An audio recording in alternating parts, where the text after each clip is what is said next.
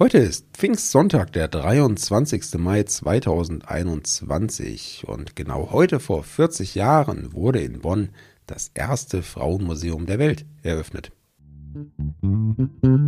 Was geschah heute vor einem Jahr, vor 10, 20, 30, 40 oder 50 Jahren? Was geschah vor Jahr und Tag?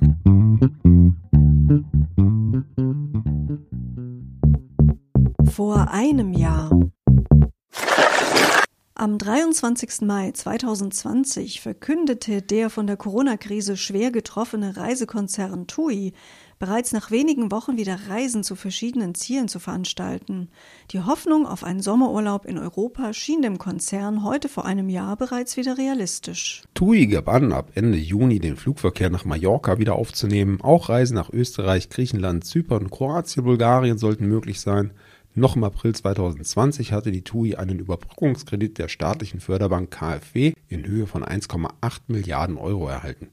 Das Unternehmen hatte außerdem angekündigt, weltweit 8000 Stellen zu streichen. Vor zehn Jahren am 23. Mai 2011 wurden die vier Länder Berlin, Bremen, Saarland und Schleswig-Holstein wegen einer drohenden Haushaltsnotlage durch den Stabilitätsrat von Bund und Ländern unter Aufsicht gestellt.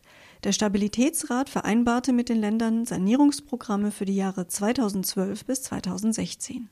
Der Stabilitätsrat überwacht die Haushaltsführung von Bund und Ländern seit 2010. Er trat die Nachfolge des Finanzplanungsrats an. Nach dem Stabilitätsratsgesetz wird jährlich die Finanzlage von Bund und Ländern geprüft.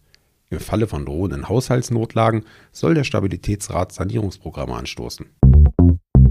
Am selben Tag wurde in Berlin das internationale Frauenfußball-Kulturfestival mit dem Gustav Heinemann Bürgerpreis der SPD ausgezeichnet. Vor 20 Jahren am 23. Mai 2001 wurde das Museum der Fantasie von Lothar Günther Buchheim am Starnberger See eröffnet. Entworfen wurde der Bau vom Olympiaarchitekten Günter Benisch. Die Sammlung beherbergt Werke bedeutender Expressionisten wie Ernst Ludwig Kirchner, Karl Schmidt-Rottluff, Erich Heckel, Max Pechstein, Emil Nolde und Otto Müller. Vor 30 Jahren. In Berlin wurden am 23. Mai 1991 Akten entdeckt, mit denen sich Zwangsadoptionen in der ehemaligen DDR nachweisen ließen. Geburtstag feiert heute außerdem die Sängerin Lena Meyer-Landrut. Mit dem Lied Satellite gewann sie den Eurovision Song Contest 2010 und errang damit den zweiten Sieg für Deutschland bei diesem Wettbewerb.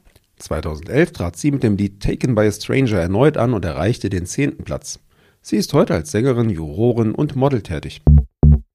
Vor 40 Jahren am 23. Mai 1981 nahmen zehn schwer Bewaffnete in einem Bankgebäude in Barcelona etwa 200 Geiseln. Sie verlangten die Freilassung von vier hohen Offizieren, die an einem Putsch im Februar des Jahres beteiligt gewesen waren.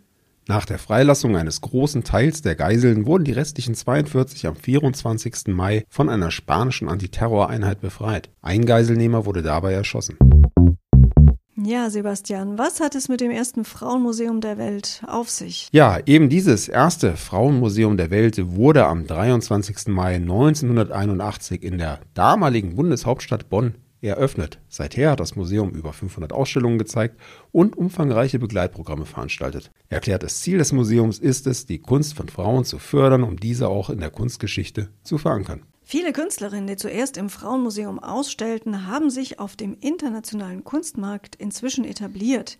Das Museum betreut auch eigene Bestände mit Werken von unter anderem Käthe Kollwitz, Ulrike Rosenbach, Maria Lassning, Linda Cunningham, Tina Wedel oder Yoko Ono. Vor 50 Jahren. Am 23. Mai 1971 wurde in Kapstadt eine der modernsten Doppeltheateranlagen der Welt eingeweiht. Die Kosten für den Bau der beiden Häuser, eine Oper und ein Schauspielhaus, betrugen 60 Millionen Mark. Die Theater durften bei der Einweihung nur von Weißen besucht werden. Ja, denn zu Apartheidszeiten war das Artscape Theater das Zentrum europäischer Kunst und Kultur. Heute hat sich das NICO besonders der afrikanischen Kultur geöffnet. Heute ist übrigens Pfingstsonntag, wie wir schon eingangs erwähnt haben. Morgen ist Pfingstmontag und äh, ich hoffe, dass ihr alle da draußen ein schönes Pfingstwochenende haben könnt und vielleicht sogar ein bisschen raus an die frische Luft gehen könnt, wo man sich ja eher nicht anstecken werden wird. Wir wünschen euch auf jeden Fall wunderschöne Feiertage. Lasst es euch gut gehen, sagen Sebastian und Anna. Der Podcast vor Jahr und Tag erscheint täglich neu. Produktion tonbildschau.de Dr. Anna Kugli und Sebastian Seibel GBR. Mit uns können Sie sich hören und sehen lassen.